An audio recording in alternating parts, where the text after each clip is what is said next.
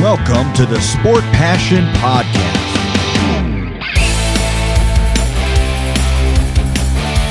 And here is your host, Lars Marendorf.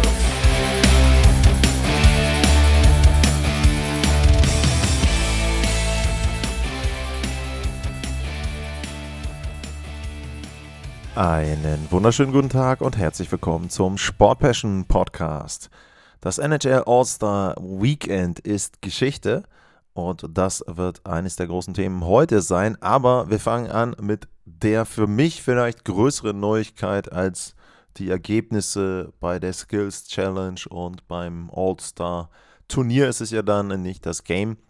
Nämlich die Tatsache, dass die NHL verkündet hat, es wird wieder Best on Best Hockey geben bei den Olympischen Spielen 2026 in Turin in Italien und bei den Olympischen Spielen 2030, das steht noch nicht fest, wo die sind, jeweils natürlich dann Winterspiele, ganz klar, werden die NHL-Spieler wieder am Turnier teilnehmen. Das heißt also, die Kanadier werden ihr bestes Team stellen, die US-Amerikaner, die deutsche Nationalmannschaft, der DEB, wird dann auch auf die NHL-Profis zurückgreifen können. Das heißt also, alle Nationen können ihre besten Akteure zu den Olympischen Spielen schicken und dann eben das Turnier dort absolvieren. Und als kleinen Appetizer wird es im nächsten Jahr auch ein Turnier geben. Das Ganze wird wohl heißen Four Nations Face Off und daran sind beteiligt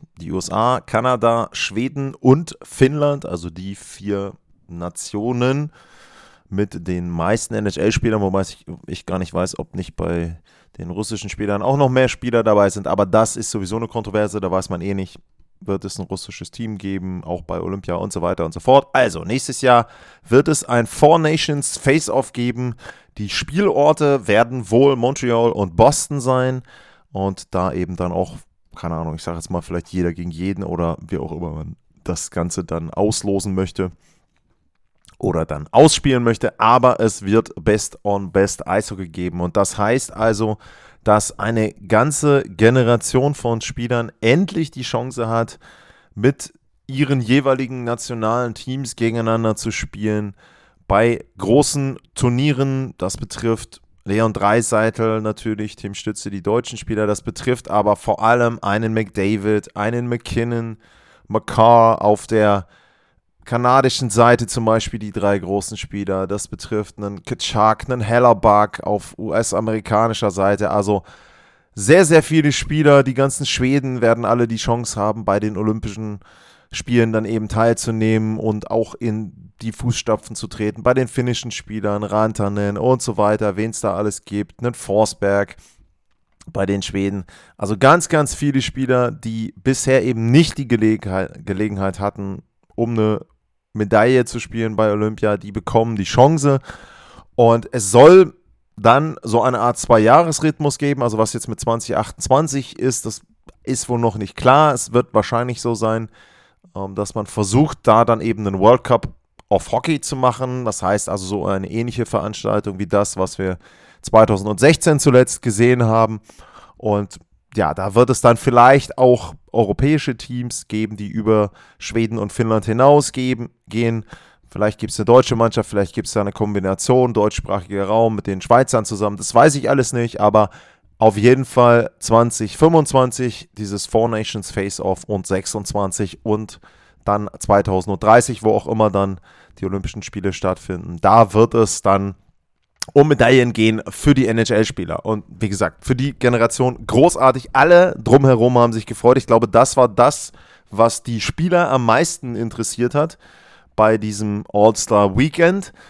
Und ähm, damit gleiten wir dann eben auch rüber. Aber für mich eben auch großes, großes Thema. Freue ich mich richtig drüber, ähm, dass es das geben wird. Speziell natürlich auch, weil in Turin die Einschaltzeiten sehr, sehr gut sein werden. Also da wird es eben dann auch die Gelegenheit geben, dort richtig gute Einschaltzeiten zu haben. Ähm, weiß ich nicht, ob ich da vielleicht versuche hinzukommen. Äh, wird, glaube ich, sehr, sehr schwer äh, zu sein. Wird sehr, sehr schwer sein, da äh, bei Olympischen Spielen irgendwie eine Akkreditierung zu bekommen. Aber ja, schauen wir mal, was da möglich ist. Aber selbst wenn man das Ganze eben nur am Fernseher verfolgt, werde ich sehr, sehr viel Eishockey da, glaube ich, schauen. Also dementsprechend großartige Geschichte, dass das dann auch funktioniert. Und damit eben die Überleitung zu einer Geschichte, die fand ich insgesamt auch gut funktioniert hat, nämlich das All-Star Weekend in Toronto. Und ähm, ich habe ja gesagt, ich wollte eigentlich vorher eine Sendung machen mit den Spielern, welche Spieler nominiert sind, ähm, wer da vielleicht äh, ja, hingehört hätte, wie man, bei welchem Team man Spieler hätte rausnehmen sollen, überhaupt keinen All-Star hinschicken und so weiter. Ich glaube, wenn ihr dem Podcast länger zuhört, dem Podcast länger folgt, übrigens, wenn ihr das macht, gerne abonnieren, gerne weitersagen, gerne auch empfehlen. Äh, großes Thema, was mir sehr, sehr weiterhilft. Also ist wirklich auch kein Scherz. Ne? Für euch sind es vielleicht zwei, drei Klicks oder so, aber man kommt dann eben rein in die Algorithmen, kommt in bestimmte Geschichten mit rein. Es gibt auch am Ende noch von mir, ähm, jetzt schon in der Folge, noch eine kleine Frage, noch einen kleinen Bock, äh, Bock, Block. Und wenn ihr Bock habt, könnt ihr da Feedback geben. So wäre es richtig. Ähm, aber ja, wenn ihr den Podcast schon länger zuhört, dann werdet ihr an der einen oder anderen Stelle rund um All-Star Games von mir gehört haben. Naja, also äh, ich finde es nicht gut, wenn man sagt, da müssen jetzt aus jedem Spiel, äh, aus jedem Verein, aus jedem Team Spieler hingeschickt werden. Ich bin zum Beispiel der Meinung, dass die San Jose Sharks in dieser Saison keinen All-Star brauchen.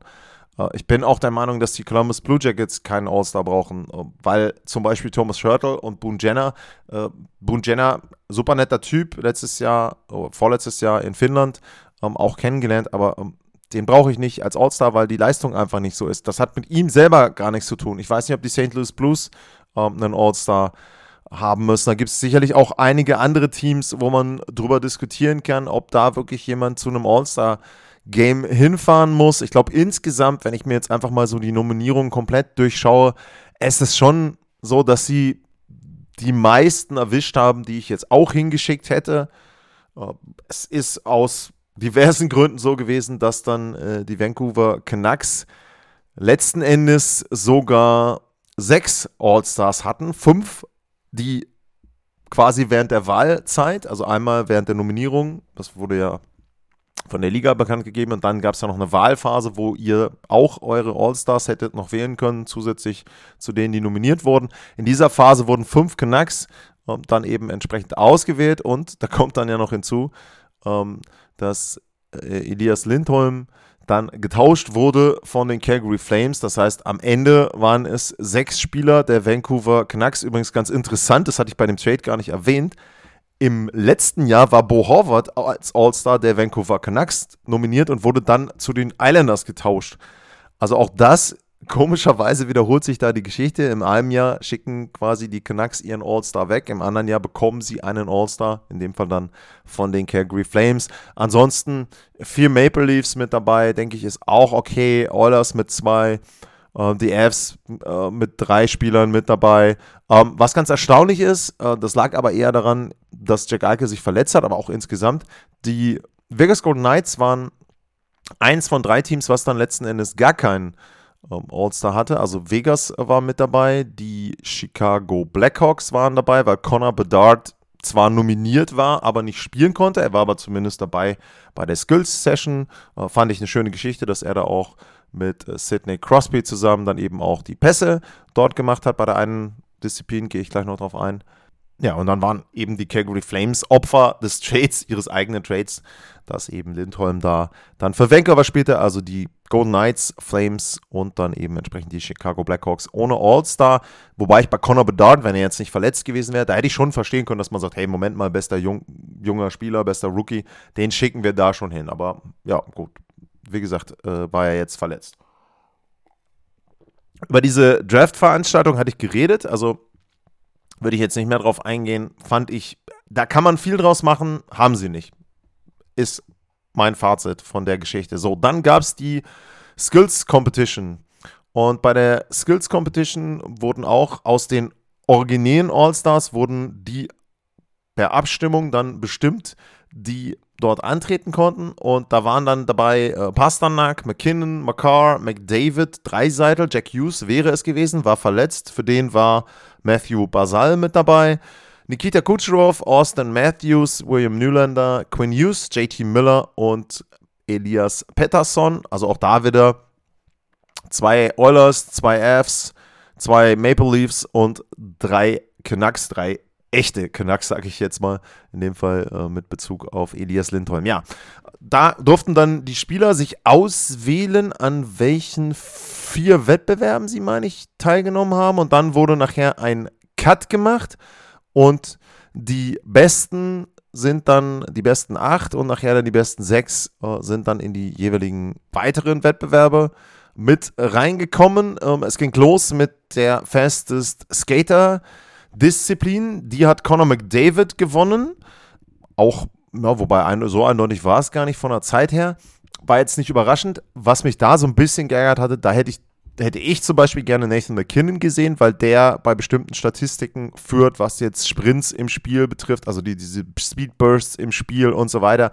War eben nicht so, dass McDavid gewonnen hat, war nicht so überraschend. Und ansonsten war der Wettbewerb, fand ich mal schon gut zum Reinkommen. Dann gab es die One-Timer-Disziplin. Wobei so richtige One-Timer waren es dann auch nicht, die sie da äh, gemacht haben. Das war dann teilweise auch schon, dass es eher Snapshots als Slapshots waren, also als, als Direktabnahmen. Auch da müsste man vielleicht nochmal drüber nachdenken, ob man da in irgendeiner Form so ein bisschen was macht. Überraschenderweise Matthews, derjenige, der letzter geworden ist, ich fand es interessant, wie sie das gemacht haben von den Punkten her. Es gab die meisten Punkte, wenn du oben unter die Latte quasi geschossen hast. Da gab es dann vier Punkte. Ansonsten gab es immer drei oder zwei, wenn du getroffen hast. Unten auf dem Eis gab es gar keinen Punkt. Wobei ich dann sagen muss, naja, also ein One-Timer ist ja auch, wenn er flach übers Eis kommt, gefährlich. Weiß ich nicht, ob man da vielleicht drüber nachdenken sollte, da nochmal was anzupassen. Sonst fand ich das okay. Dann gab es die Passing Challenge. Und da war es so, dass, ich glaube, McKinnon war derjenige, der als allererster gefahren ist. So richtig klar war ihnen nicht, was da passiert.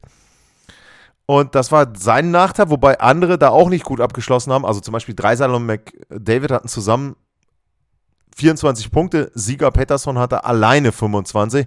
Also es war auch so ein bisschen verwirrend, was da jetzt wie zu tun ist.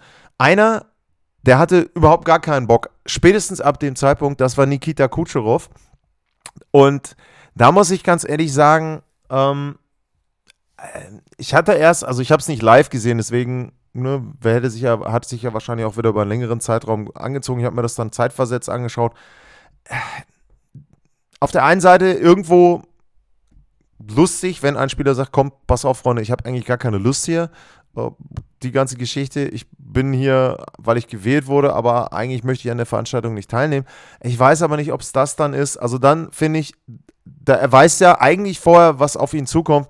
Da muss man eben sagen, okay, dann sollte der Spieler schon die Möglichkeit haben, und irgendwie zu sagen, pass mal auf, Leute, ganz nett, dass ihr mich wählt, aber ich, ich möchte jetzt nicht. Ich finde, das war für, für die Spieler eine große Gelegenheit, einfach mal ein bisschen was zu zeigen. Da sind viele Fans in der Halle, da sind viele vorm Fernseher, da kannst du auch viel den, den jüngeren Spielern ein bisschen was zeigen, was Pässe betrifft, was Schüsse betrifft und so weiter. Ich hätte mir da mehr Engagement gewünscht. Im ersten Moment fand ich es lustig, aber irgendwie später wurde es dann einfach nur noch cringy. Sie haben ihn ausgebucht, für mich sogar noch zu wenig ausgebucht.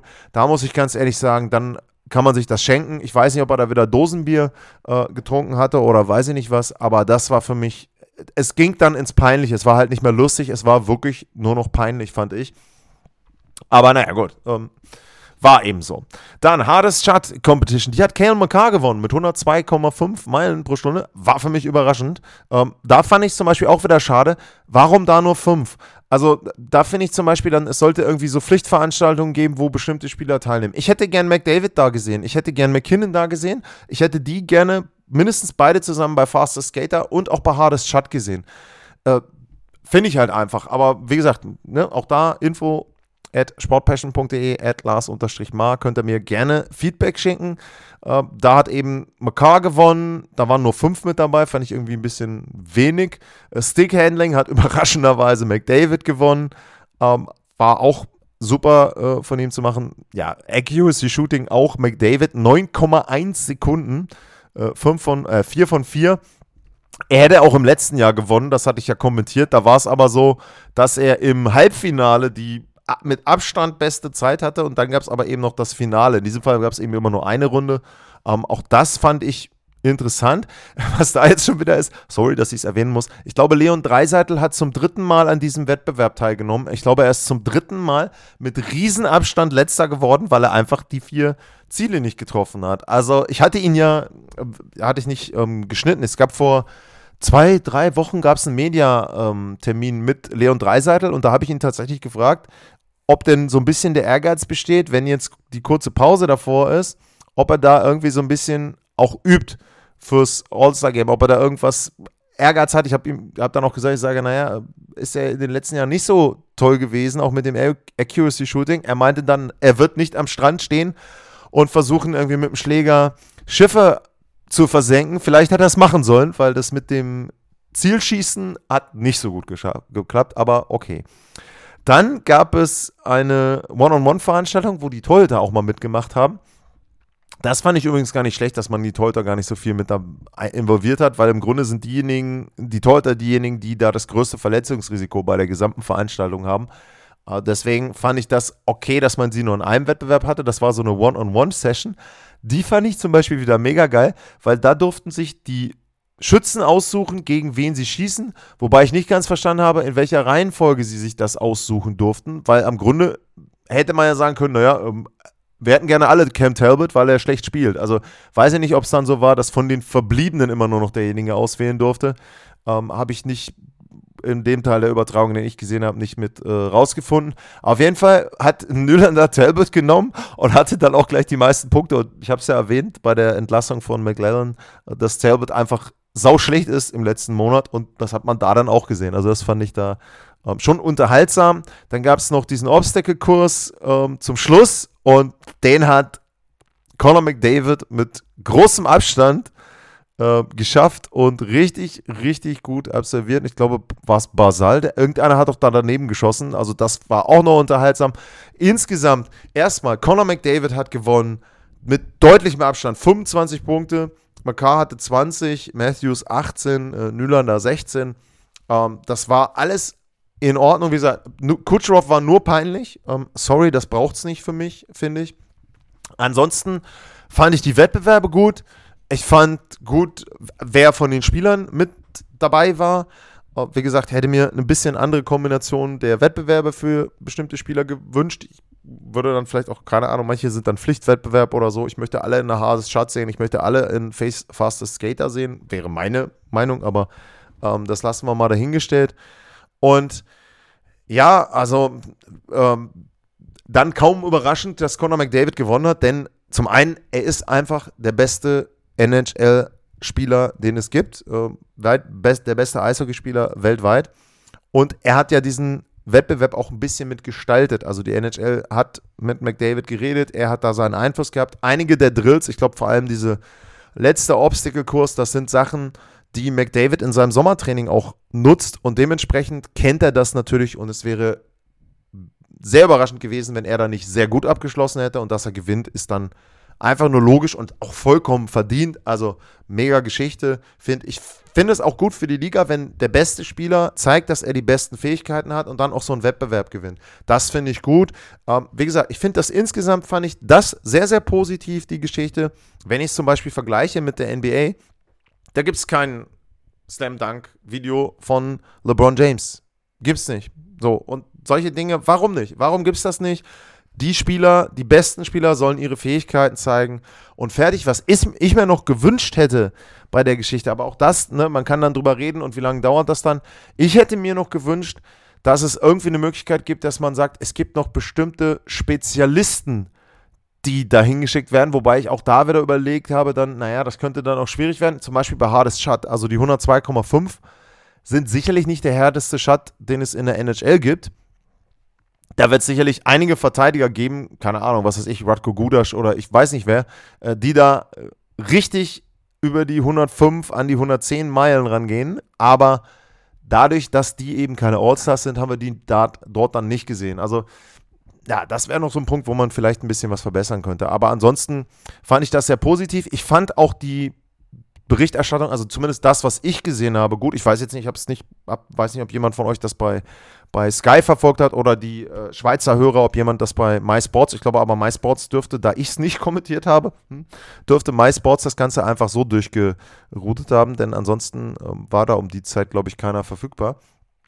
Ähm, was mir halt aufgefallen ist, ich fand zum Beispiel sehr interessant, äh, Matthew Basal hat das gesagt bei der Passing Challenge dass er Probleme damit hatte, diese Targets zu treffen, weil die sich nicht bewegen. Und da hat er natürlich vollkommen recht, denn wenn man überlegt, wie spielen denn die Spieler auf dem Eis, der Mitspieler bewegt sich ja. So, das heißt also, er meinte dann, naja, vielleicht müsste man über Moving Targets nachdenken. Warum denn nicht? Also, das fand ich schon mal zum Beispiel eine Möglichkeit oder eine Idee, wo man sagen kann: hey, äh, vielleicht kann man beim nächsten Mal die Dinge auch einfach sich bewegen lassen, so einfach ein bisschen hin und her innerhalb von einem Meter, dass zumindest da so ein bisschen Bewegung äh, ähm, kommt. Aber das fand ich zum Beispiel sehr, sehr interessant, ähm, dass da eben die Spieler dann auch mal in einem Interview bei so einer Competition ein bisschen was Sinnvolles gesagt haben. Manche dieser Interviews sind ja dann immer sehr, hm, ja, auch gehaltslos. Ja, und dann ging es dann am Samstag in das All-Star-Turnier, weil All-Star-Game ist es nicht, das erste Spiel äh, Team McKinnon gegen McDavid war insoweit interessant, dass McDavids Team in der letzten Minute, meine ich dann, bei 4 gegen 3, also Empty Net, zwei Tore gemacht hat und dann tatsächlich im Shootout hat natürlich McDavid getroffen und sein Team weitergebracht. Äh, wenn man das Interview danach mit äh, McKinnon gesehen hat, war der nicht so wirklich traurig darüber. Es hat ihn nicht so megamäßig interessiert. Klar, also die wollen nicht verlieren, aber er hat eher, also der coolste Spruch von McDavid war, äh, von McDavid, von McKinnon in dem Fall war, er ist ja so ein bisschen, wer das kennt, ein Fitnessfreak, was Ernährung und so weiter betrifft. Er meinte halt so sinngemäß, naja, also bei dem Wochenende, ich sehe jetzt schon im Spiegel, dass ich ein bisschen dicker geworden bin. Äh, ja, na gut, also weiß ich nicht. Ich, so wie ich McKinnon erlebt habe, wird er da auch bei einem All-Star-Weekend nicht so viel an Kalorien zu sich genommen haben. Ja, das zweite endete auch in einem Shootout. Ähm, dann mit äh, Team Matthews als Sieger, was ja für die Heimmannschaft schon mal ganz, äh, für die Heimfans schon mal ganz cool war, dass die Maple Leafs alle mit dabei waren. Und dann das Finale, Team McDavid verliert 4 zu 7 gegen Team Matthews. Ähm, da hätte man eigentlich Alex de Brinket für mich zum MVP können müssen, aber gut, Matthews ist es halt geworden, weil natürlich kommt aus Toronto, also dementsprechend nimmt man da einen Heimspieler. Na gut, ob das dann auch wieder sein muss, lassen wir mal dahingestellt ich muss ganz ehrlich sagen, ich habe echt, ein, es tut mir leid, ich habe ein Problem mit diesen Spielen. Die, ich finde sie langweilig. Ich finde sie wirklich extrem langweilig. Es ist für mich furchtbar anzuschauen, finde ich. Bei der 3 on 3 Overtime ist es ja noch so, dass da versucht wird, einen Punkt zu holen. Und das geht da um Punkte für die Standings und die haben einen gewissen Wert. Du merkst dieser 3 on 3 Spielerei an, dass es um nichts, um absolut nichts geht. Und ich weiß nicht, ob man das dann macht. Also, tut mir leid, ich finde, da muss es ein besseres Format geben, um eine Mischung aus normalem Eishockey und Eishockey-Fähigkeiten zu zeigen. Und ich, ich persönlich finde, dieses 3 gegen 3 Format ist keine gute Lösung. Wie gesagt, Skills Challenge top, die Idee mit dem Draft top, Umsetzung, naja, All-Star-Turnier 3 gegen 3, mh, hm, weiß ich nicht. Finde ich persönlich nicht so doll. Und ähm, da habe ich mir, glaube ich, auch nur die, also manche Teile habe ich live gesehen, einen Teil habe ich mir dann aber auch äh, nur die Tore angeguckt und ähm, ja. Naja, also auch da hm, würde mich natürlich interessieren, äh, wie da eure Meinung ist. Seht ihr, und dann gehe ich mal einmal kurz zurück, weil ich habe ja tatsächlich eine Umfrage gestartet. Schön, wenn man mal da einfach mal so ein bisschen äh, selber dann auch dran denkt, was man so gemacht hat. Und zwar hatte ich eine kleine Umfrage gestartet, ähm, wie euch denn das, die NHL All-Star Skills Challenge gefallen hat. Oh, ja, die Hälfte, knapp die Hälfte hat okay gesagt. Great Success. Und 10% could be better, 5,3 und Waste of Time. Und gut, war dann immerhin auch noch mehr als ein Drittel. Ähm, wie gesagt, ich, ich fand die Skills Challenge okay, um, diesen Wettbewerb.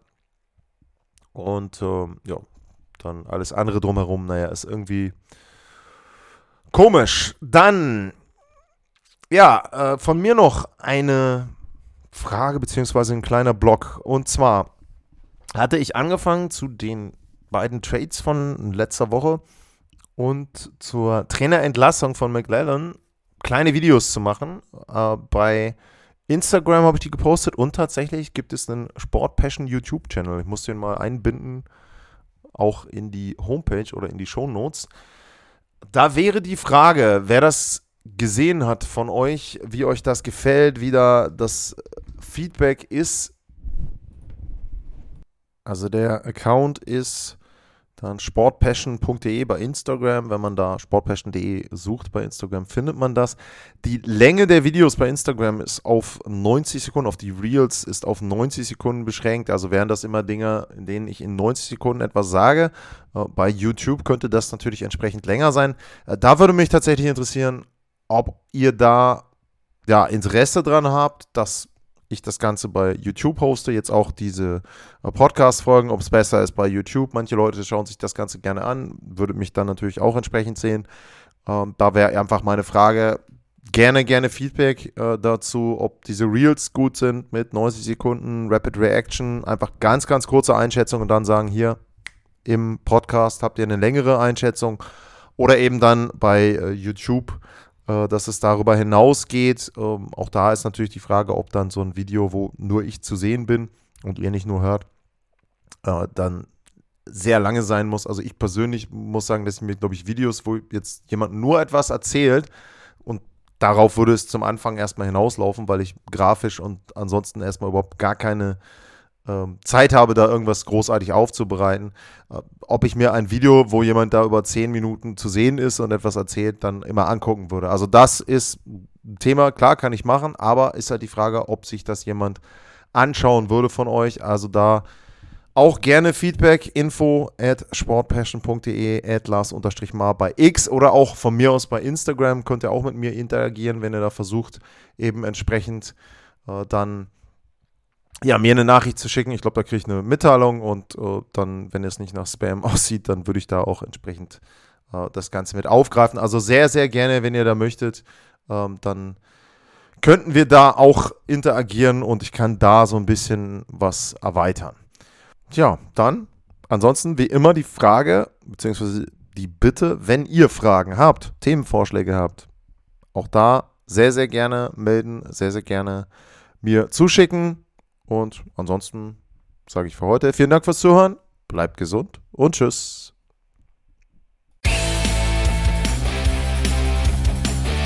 Sportliche Grüße. Das war's, euer Lars.